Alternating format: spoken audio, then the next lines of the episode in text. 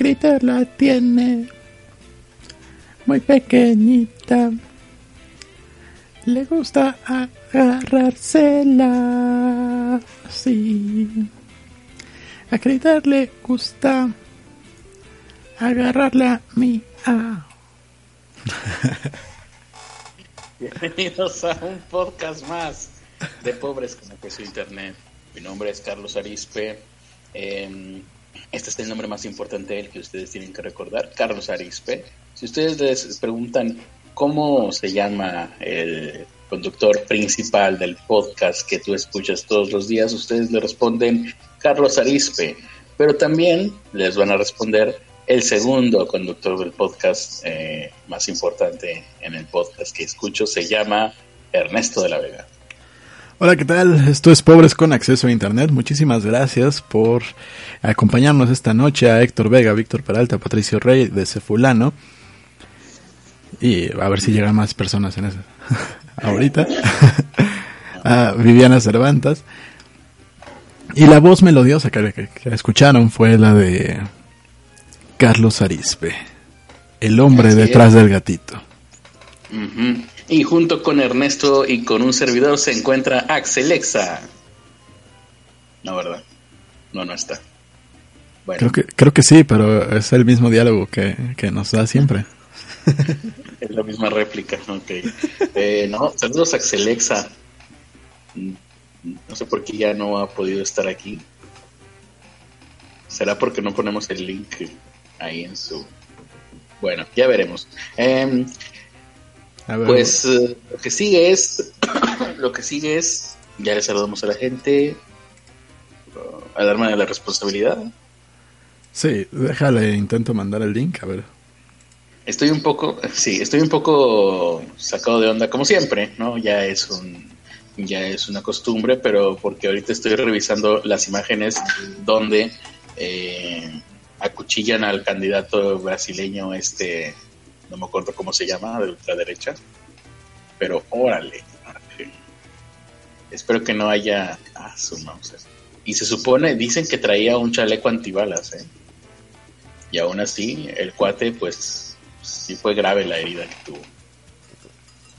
vamos a ver, vamos a tratar de hacer un podcast serio.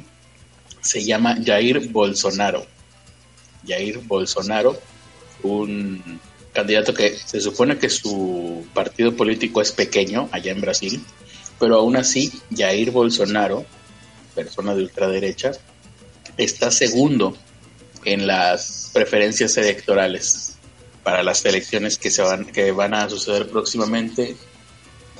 Acabo de ver una araña en mi pared. Creo que la debería de matar porque últimamente ha habido muchos casos de gente picada por araña con consecuencias terribles. Bueno, eh, ah, sí, les decía, este cuate, Jair Bolsonaro, está en según las elecciones. Si quitamos a Lula, a Lula da Silva, ¿sí? Porque Lula da Silva, recordemos, no va a poder contender en las elecciones brasileñas. De hecho, ni siquiera va a poder cruzar la calle porque está encarcelado. Ja, Sí está encarcelado, ¿no? Sí, encarcelado. Sí. Y bueno, quitando a Lula da Silva, que sería el ganador si las elecciones, si pudiera participar en las elecciones a presidente en Brasil. Eh, el siguiente, y que seguramente ahora después de esto va a ganar, si sobrevive, es Jair Bolsonaro. en un principio se había dicho que había sido una herida superficial. Fue muy curioso. Eh, porque creo que este se, sucede por el hecho de que Brasil, a pesar de que está en Sudamérica y a pesar de que está relativamente cerca, por lo menos culturalmente, de, toda Latinoamérica, habla portugués. Y no es, eh, no todo mundo puede entender el portugués y mucho menos eh, fluidamente. Entonces, la información que se estaba recibiendo hoy en la tarde, que sucedió esto, si hubiese sucedido en Colombia, en Venezuela, en Argentina, hasta en Chile o Perú, tal vez la, información habría sido más rápida y más, eh, bueno, la habríamos recibido acá en México más rápido y más eh, completo, pero lo que se estaba recibiendo era muy muy a cuenta gotas. Nunca, no, no había versiones oficiales. De hecho, ahorita voy a checar apenas si hay ya algún parte médico oficial, porque no lo hubo hasta el momento en que me quedé dormido hace rato. Em, y todo lo que se manejaba era trascendidos. Entonces, en el primer momento, el trascendido a través de uno de sus hijos, de Jair Bolsonaro, fue que había sido una herida superficial. Y bueno, todo el mundo estaba tuiteando, ¿no? Herida superficial, herida superficial. Luego de un rato, se da otro trascendido que es, esta, eh, parece que la herida, el cuchillo, lo hirieron, lo atacaron con un cuchillo de cocina. Parece que la herida le afectó un, el hígado. Iba a decir un riñón, no, el hígado. Y bueno, todo el mundo le afectó el hígado, le afectó el hígado, pero se mezcló con la versión de fue una herida superficial que le afectó el hígado. Igual, uno ve las imágenes y desde un momento dice, esto no puede ser una herida superficial, le metió toda la galleta ahí el, el, asesino intentó matarlo. No lo mató por pura casualidad, por accidente eh, no mataron a este cuate Jair Bolsonaro. Luego eh, hubo una versión de que sí estaba muy grave y de que casi había llegado muerto al hospital. Entonces, la, la siguiente versión fue, está muy grave y se le dañó el hígado. Entonces, ahí fue un momento en donde trascendió que su hijo estaba pidiendo oraciones al pueblo de Brasil por su padre. Parece que al final de cuentas la última versión que estoy viendo aquí es sí es sí fue grave, pero ya está estable. Y el atacante pues obviamente está detenido desde un primer momento, incluso en las escenas de la, del ataque, del apuñalamiento, se puede ver como la propia gente que estaba alrededor en ese instante detuvo al atacante. Que por cierto, el atacante es un, según los medios de comunicación también, eh, es admirador de Maduro, de Nicolás Maduro, seguidor de Lula, de Lula da Silva. Eh, en sus redes sociales se veían algunos mensajes violentos en contra de la clase política brasileña. Y lo más pintoresco de todo es que parece que Mm, sus declaraciones después del ataque fue, fue que Dios le había ordenado que atacara a Jair Bolsonaro de esta manera. Entonces, ahí está. Eso es como que lo que ha llegado hasta el momento acá a México. Y, seguramente esto hará que en los próximos, lo primero que se empezó a decir es, esto va, a pesar de que es, fue un intento de asesinato, y a pesar de que obviamente nadie va a querer que le entierren un cuchillo de 20 centímetros en el abdomen, aún así esto va a beneficiar políticamente a Jair Bolsonaro. Seguramente le va a dejar secuelas en su salud eh, terribles y seguramente si le preguntas a Jair Bolsonaro va a decir preferiría haber perdido las elecciones y vivir el resto de mi vida en una granja a que a, tener que haber pasado por esto, porque el cuate todavía está eh, en cuidados intensivos después de este ataque. Pero después de esto seguramente le va a beneficiar eh, políticamente en cuanto a intención de voto y en cuanto a simpatía por parte de algunas personas que sí probablemente estaban indecisos y que después de esto van a tener una intención de voto hacia esta persona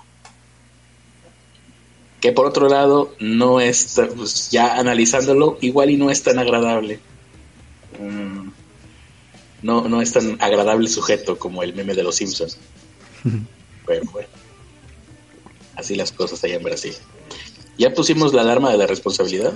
Ya, ya está puesta la alarma de la responsabilidad y quiero recordarles que en la descripción está el link para el sorteo de eh, los pobres, donde se pueden llevar el paquete pobre. Ahí en la descripción búsquenlo. Y también en la descripción está el link. Completamente, hay que recordar que es completamente gratis. ¿Qué me está pasando? Eh, ustedes pueden entrar a este sorteo, solamente dan clic en ese enlace. Les va a pedir hacer unas cosas como tuitear, como seguir alguna página, seguir algún canal en YouTube que ya ni siquiera recordamos qué es. Y después de esto, que no les debe de llevar más de unos dos, tres minutos, ya estarán inscritos en el completamente gratis en el sorteo de la pobreza en donde se van a poder ganar dos tazas, dos playeras. Digo, ¿qué más querían? Se supone que esto es pobreza, ¿no? Antes digan que no les quitamos dinero. Pero ahora sí, para quitarles dinero, también está el link de Streamlabs. Streamlabs.com diagonal pobres con acceso a internet 1. En ese link lo que pueden hacer es escribir un mensaje. Les van a cobrar como 16 pesos o si quieren ustedes ponerle más. Y eso hará que se interrumpa la transmisión. Bueno, no se interrumpa la transmisión, se interrumpe pues lo que estemos diciendo para escuchar su mensaje, algo así como este de aquí.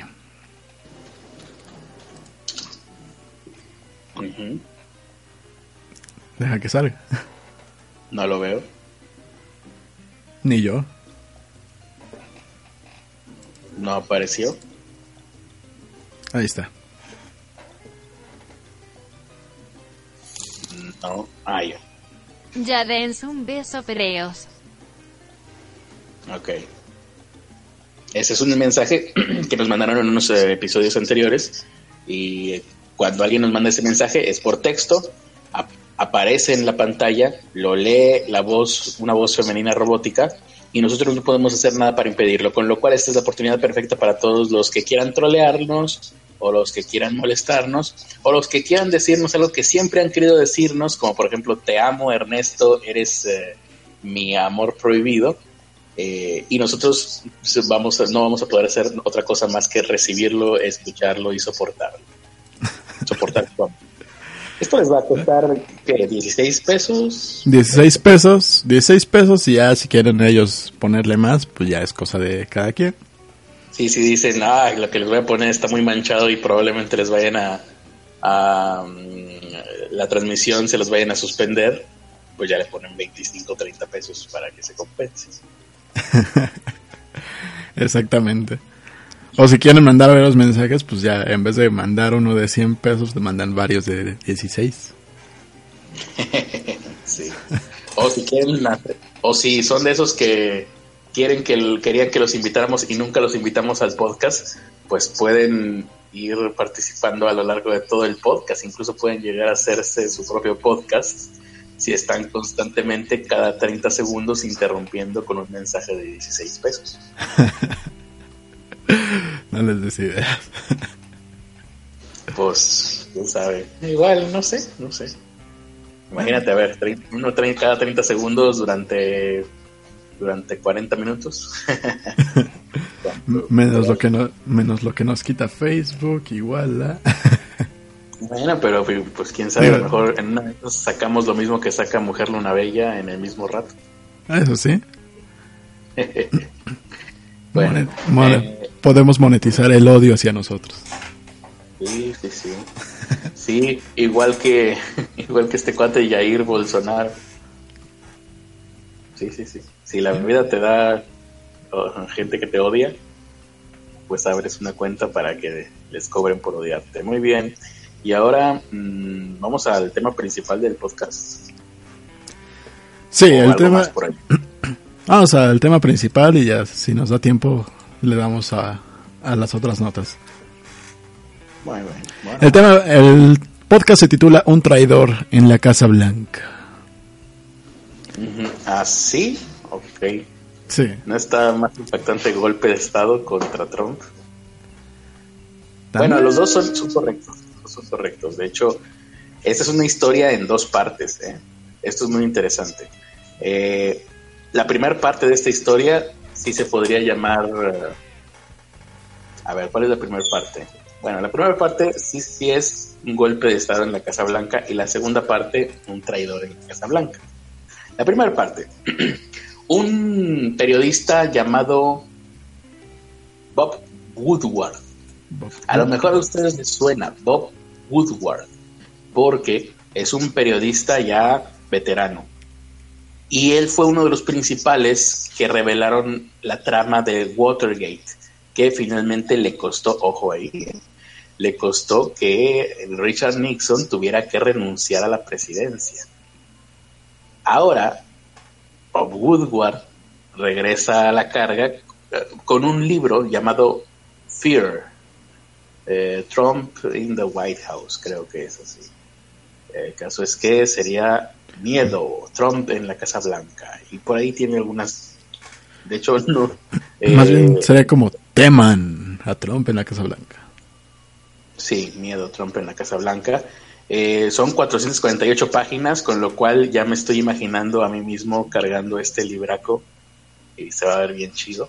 Eh, la verdad es que lo escuché en algún noticiero y lo primero que me llamó la atención fue que se le dio una enorme cobertura los últimos dos días. Yo estoy completamente seguro de que la mayoría de ustedes lo habrá visto por ahí o lo habrá escuchado eh, en alguna página, leído en algún medio escrito o escuchado relatar en algún medio audiovisual de noticieros. no sé si tú, Ernesto, llegaste a verlo por ahí, porque estuvo en todos los portales de noticias. Yo hasta pensé, ¿quién es el... No sé si esto sea por causa de que Bob, Bob Woodward eh, tuvo que ver en Watergate y eso inmediatamente hace que todos los cronistas pues quieran hablar de él en sus espacios en los noticieros o que de plano el güey tiene una superagencia de, de relaciones públicas porque salió en todo el mundo. ¿Tú no llegaste a verlo por ahí en algún medio? No, no, la verdad es que estuve desconectado. Ok, ok.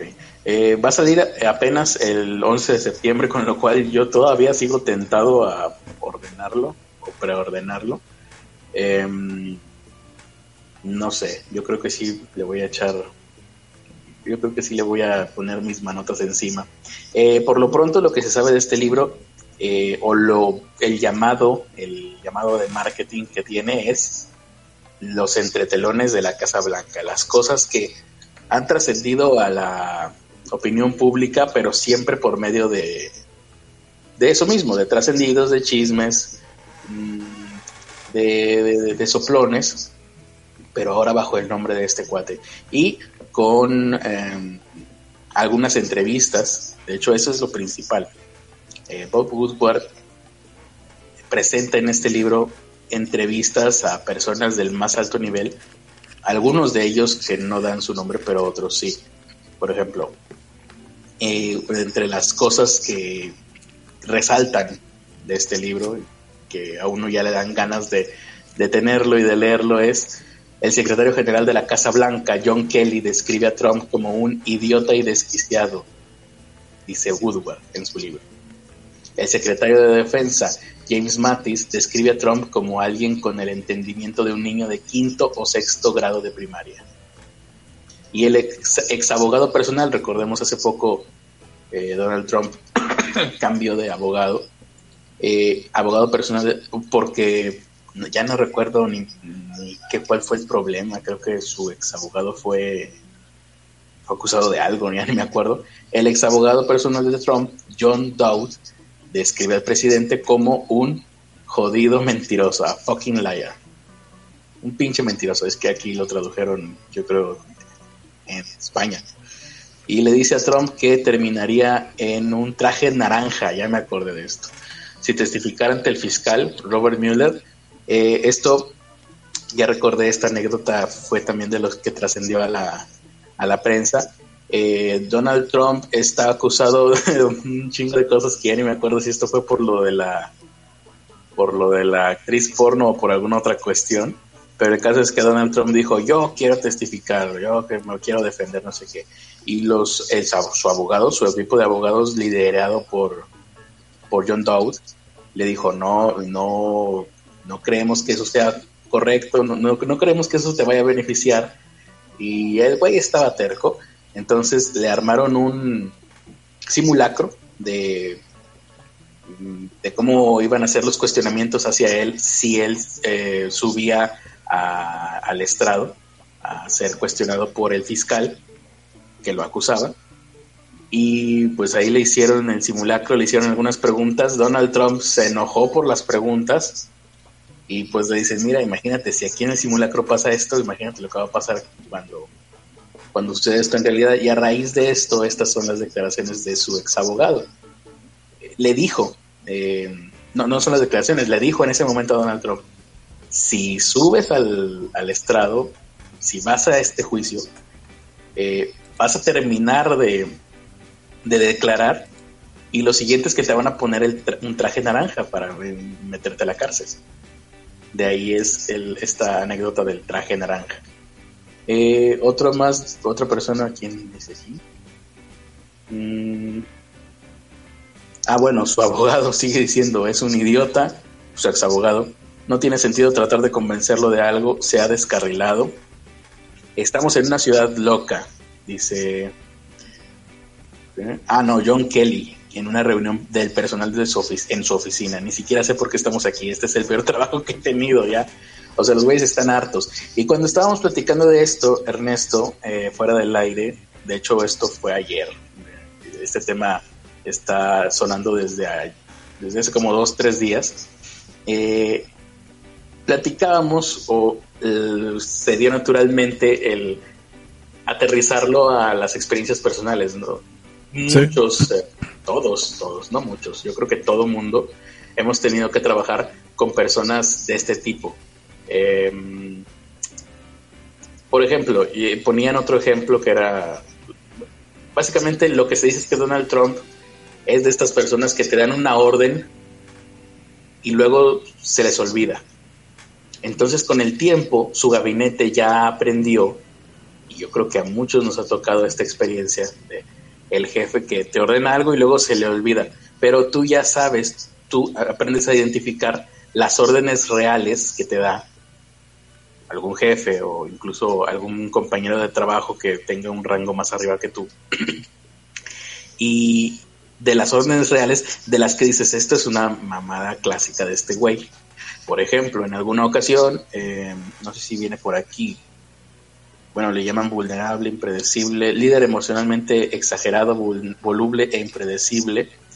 Eh, en una ocasión, algún líder de Medio Oriente, que ya no recuerdo quién es, hizo algo, aparece en las noticias, y Donald Trump le dice al, eh, ¿cómo se le llama? Al jefe militar, al, que está ahí encargado, asesor militar, al encargado de dar sus órdenes al ejército. No sé exactamente quién sería, el secretario de defensa, ¿no? Sí, secretario de defensa. le dice al secretario de defensa directamente, hay que matarlo a cierto líder de Medio Oriente. Y el güey de defensa se queda pues ojiplático, o sea, con los ojos del tamaño de un plato, de un plato. Y en serio, ¿no? Está hablando en serio. Sí, sí, sí, hay que matarlo.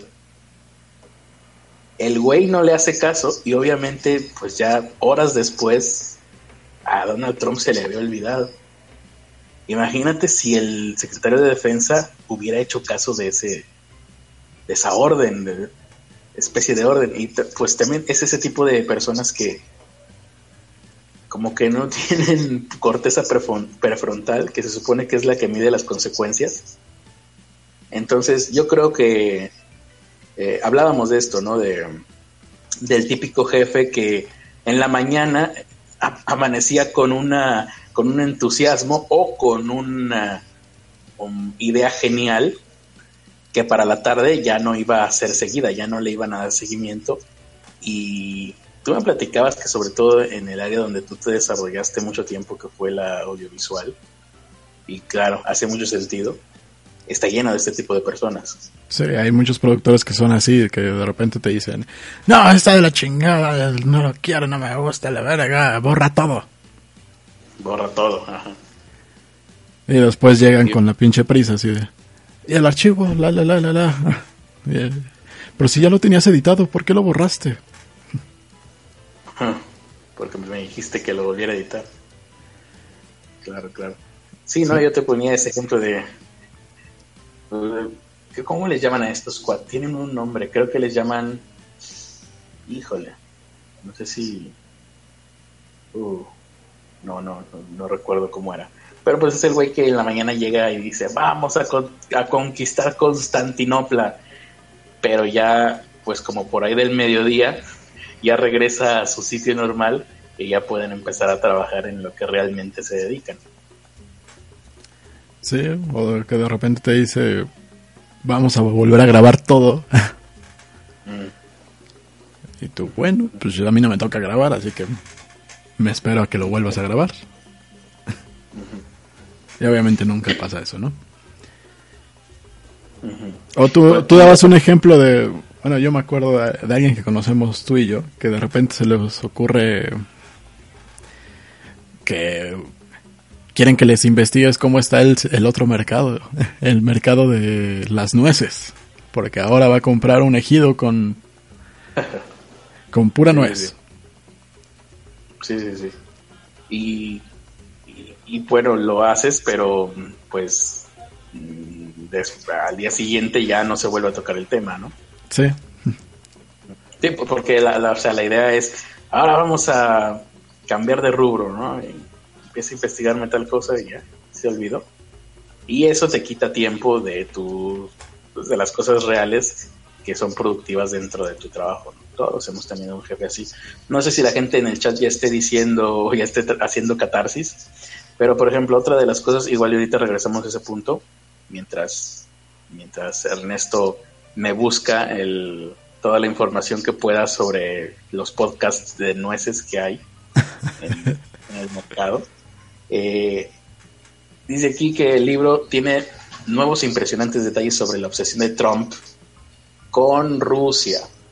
Mm, Describe conversaciones confidenciales entre los abogados de este presidente y, ¿cómo se llama este cuate? Putin. No, no, no, no, el eh, Müller, pero no, no tengo aquí su nombre. Lo acabo de decir. Ya me fue. Se me perdió. Bueno, el que se me perdió aquí también otra vez. El caso es que aquí está. El libro comienza con una escena dramática.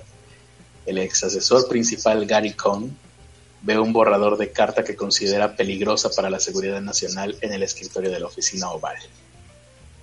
La carta habría retirado a los Estados Unidos de un acuerdo comercial crítico con Corea del Sur. O sea, esto es algo que iba a pasar, o que, bueno, está sucediendo dentro del libro, y que es un reflejo de la realidad.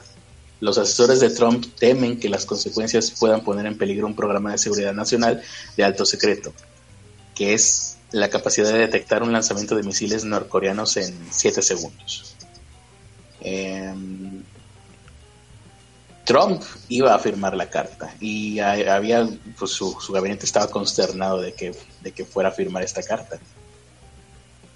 Eh, Woodward, a ver, no, ¿quién fue? Es que ya se me, voltearon aquí los nombres porque es Woodward, estoy diciendo que Con robó la carta de su escritorio.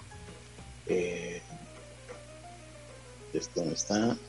No iba a dejar que la viera nunca. Ah, sí, la iba. Trump apenas la iba a ver y si la veía, la iba a firmar.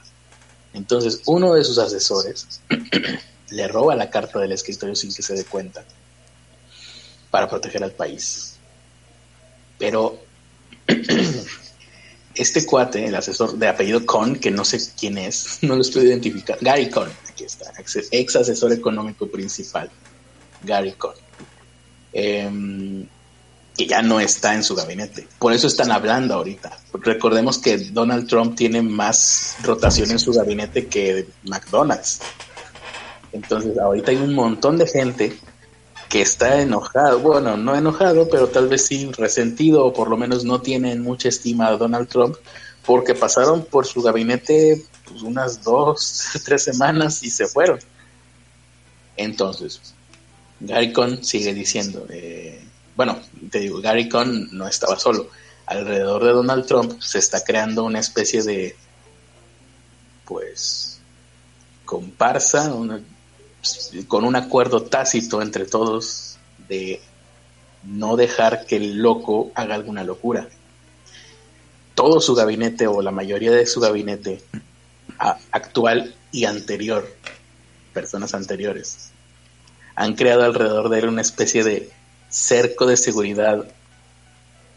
Mm, Una burbuja para que el pendejo no la cague. ajá, en donde le ocultan información, eh, tratan de manipularlo de alguna manera sin que se dé cuenta, eh, le, mienten, le, le, escamotean eh, algunos datos, se los, se los le hacen alguna especie de, de trucos o simplemente se hacen los locos. Y este era el, el key de la cuestión. Alrededor del Donald Trump, el loco principal, hay un montón de personas, todos los que están alrededor de él, están teniendo que hacerse los locos, igual que Donald Trump, para, proteger al país. Em, dice aquí, literalmente le roban, le ocultan documentos del escritorio, buscan retrasar decisiones. Este es, este es lo, lo principal distraer a Donald Trump de órdenes que de dar órdenes que piensan que pueden ponerle peligro la seguridad del, país y del mundo. Están tratando de distraer al idiota, le están haciendo ahí malabares, le están haciendo ahí shows. Eh, dice un tercio de mi trabajo, dice Porter. ¿Quién es Porter? Rolf Porter trabajó con el que les dije ahorita, uh, Gary Cohn. Eh, entonces, utilizaron, utilizó la misma táctica en múltiples ocasiones. un tercio del trabajo de este tipo, Rob Porter, fue tratar de reaccionar a algunas de las ideas realmente peligrosas que tenía y tratar de darle razones para creer que tal vez no eran tan buenas ideas, o sea, actúan frente a él. Así de, oh, wow, a lo mejor puede que no sea tan buena idea, pero no sé qué, ¿no? Tienen que... Tienen que hacer el, Inception de... Oiga, pero su, su idea anterior, la de dejar que, que, las cosas sucedieran como deben de suceder, eh, eh, sonaba mucho mejor. Y fue su idea totalmente. O sea, esa idea la admirábamos todos. Así como, sí, sí, sí, una Inception o un... Sí, sí, una una manipulación. Em, como secretario personal, este tal Porter manejó flujo de documentos presidenciales hasta que renunció en medio de acusaciones de violencia doméstica. Woodward dice aquí los repetidos intentos de eludir a Trump como nada menos que un golpe de Estado. Ah, este era también otro de los términos que seguramente se van a poner de moda, si no es que ya lo están. Esto eh, que están haciendo con Donald Trump está recibiendo el nombre de, o sí, el concepto está recibiendo el nombre de golpe de Estado administrativo. Recuerden este término, seguramente lo van a escuchar. De aquí en adelante y probablemente se lo vayan a atribuir también a, Andrés Manuel López Obrador, ¿no? Suena, suena bastante... Mm, pues sí, muy fácil que se lo puedan atribuir, aunque no sea así o sí sea así, no lo sé. Pero golpe de Estado administrativo es un término bastante marketingable. Y es esto mismo, ¿no? Su administración, pues está tomando el poder, pero sin que Trump se dé cuenta y se, debería de ser sin que se diera cuenta la opinión pública. Aunque a través de este libro, pues se está poniendo en el, en el centro del, del escenario este esta posibilidad de un golpe de Estado por parte de su propio gabinete, que no militar, ah, que es como se venían dando los golpes de Estado hasta ahora. Y obviamente este libro ya, ya fue rechazado, no rechazado, fue pues desmentido de cierta manera por parte de Ahí está la alarma de responsabilidad. Por parte de, Donald Trump y por parte de la propia Casa Blanca voceros de la Casa Blanca ya han dicho que pues no, que son exageraciones, que se cae, que, que, lo diga más bajito, que no, que no lo diga tan fuerte, porque luego se va a dar cuenta. Entonces, no sé si por ahí teníamos comentarios de la gente respecto a esto, pero que nos quedamos con eso pendiente. Eh, ¿O no? A ver, De ese fulano dice, todo, está, todo esto suena tan divertido como una sitcom, pero qué horrible que no sea ficción. Pues es que es una sitcom, VIP, la serie de de la vicepresidenta, que eventualmente llega a ser presidenta protagonizada por esta chica de Seinfeld, ¿cómo se llama? Ya lo olvidé. Julia Louis Dreyfus, la serie VIP, V-E-E-P. Em, y sí, sí, sí, ahí está. de hecho, yo ayer que me, que me dormí leyendo esta información, ya ni sé si fue ayer o fue hoy en la mañana, me quedé pensando y qué lástima que no soñé con eso porque hubiera estado genial. Me quedé pensando en que algún día esto iba a convertirse en una serie de televisión. A lo mejor no de comedia, pero estaría genial que hubiera una especie de um, West Wing. No sé si recuerden la serie El ala oeste de la Casa Blanca. Que era básicamente eso, donde el presidente era, ah, el presidente era el papá de Charlie Sheen, ¿cómo se llama? Martin Sheen. Martin Sheen. Ajá.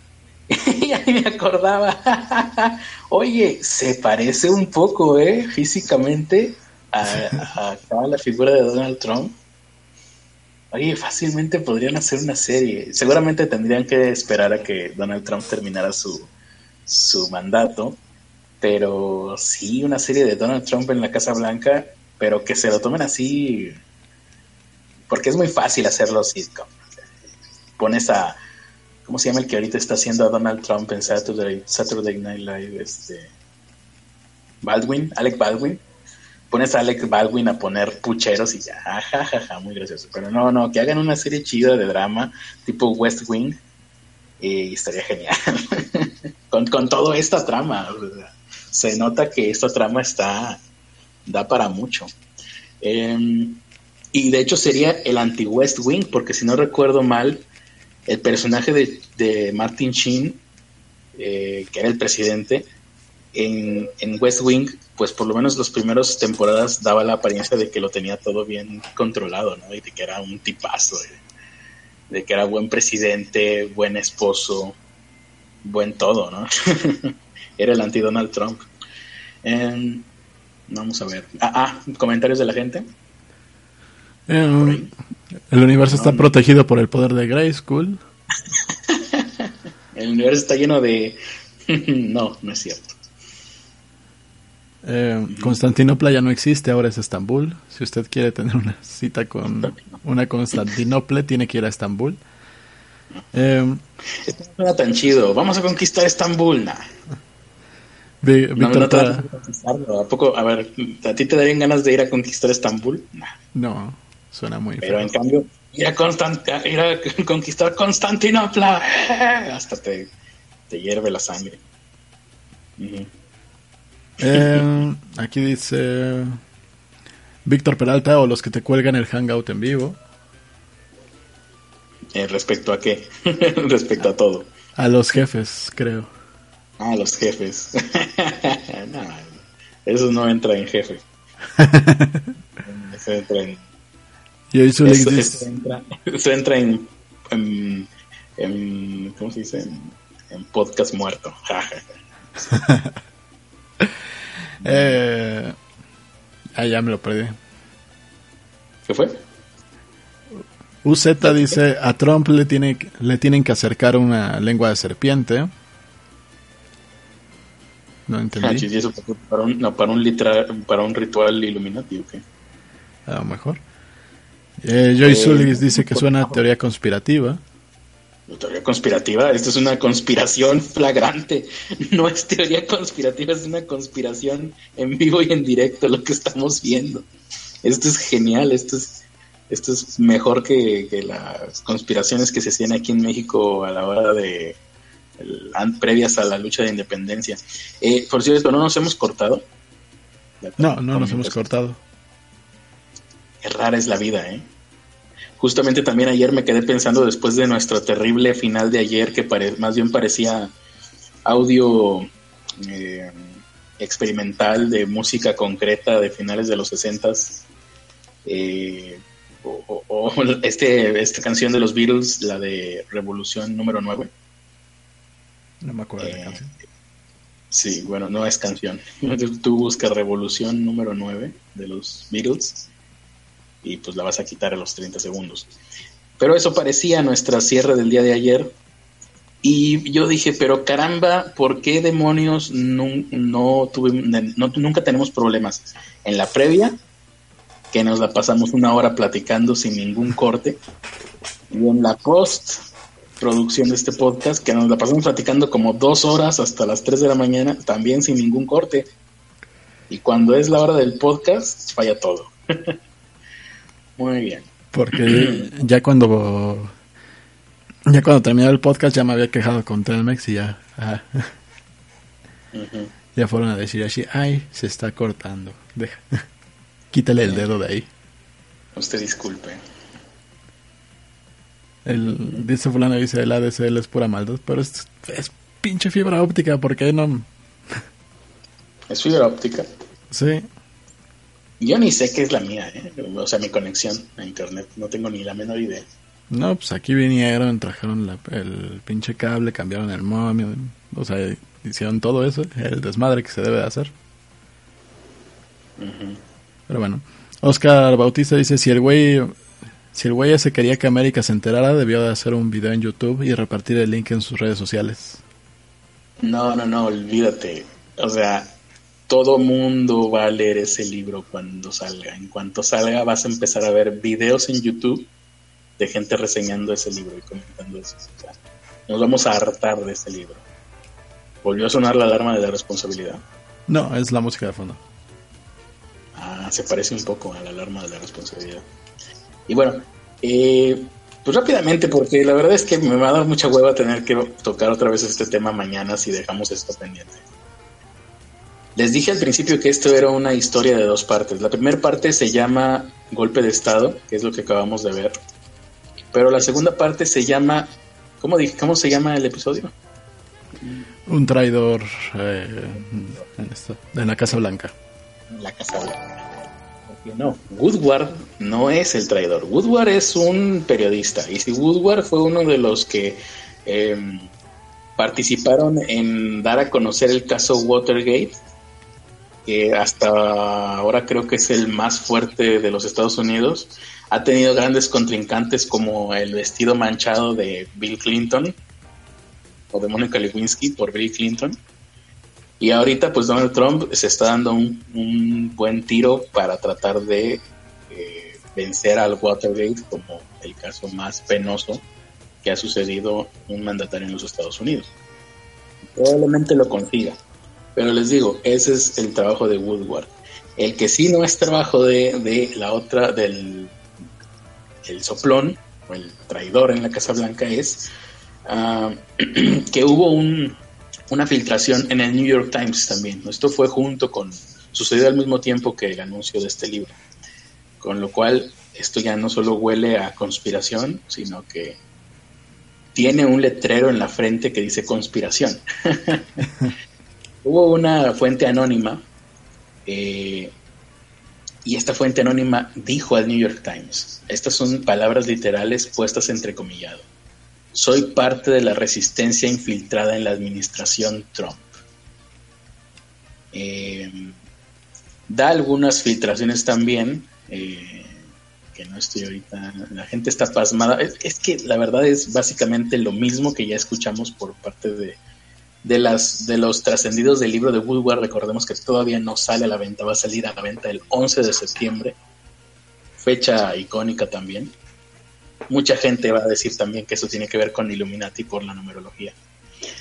Y bueno, em, eh, Esto, no, esto es como un juego de mesa, dice el periodista que está a cargo de esta filtración, o bueno, el que publicó estas filtraciones es como un juego de mesa, todos intentan adivinar de quién se trata, incluido Washington. O sea, ahorita Washington tiene al New York Times, pues no sé cómo decirte, con manita de puerco o con un candado en la cabeza, porque quiere que sí o sí le diga el nombre de, de este güey que, que, dio estos, eh, estas filtraciones, vaya.